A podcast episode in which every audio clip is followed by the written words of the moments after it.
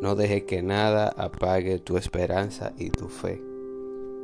Eso es lo que busca el diablo con tu vida. Que tú digas, ya no voy a poder ser santo, ya no puedo lograrlo, nunca voy a ser libre de esta atadura que tengo. Eso es lo único que busca el diablo. Que tú digas, ya, ya me cansé de orar y no ver respuesta. Ya me cansé de esperar las bendiciones, aquellas promesas que Dios me hizo. Ya me cansé de esperar y de no ver nada. La esperanza y la fe van de la mano porque ellas son la que te mantienen firme. La esperanza tiene dos alas y es la fe y la conciencia limpia. Si tenemos esperanza en las promesas, es como esperar confiadamente. Si tenemos fe, tenemos la convicción. Pero nunca dejemos que nada, por malo que sea, por la caída que tengamos, aunque caigamos mil y una vez, dejemos que nada, nada robe tu esperanza.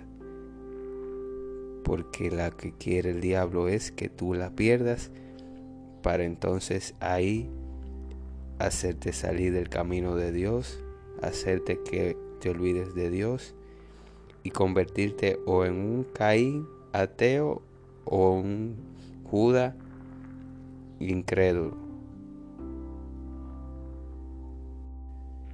No dejes de confiar, no dejes de pelear.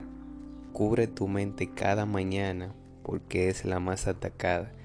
Pon murallas, levanta vallado sobre tu mente, cúrala con la sangre de Cristo y no dejes de pelear, porque algún día, tarde o temprano, la batalla la vas a ganar, porque ya fue vencida.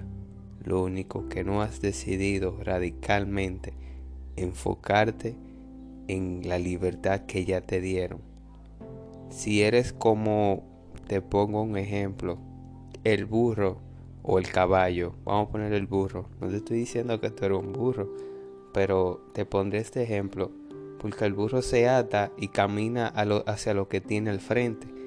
La mayoría de los burros le ponen una comida al frente para que camine. Así somos nosotros.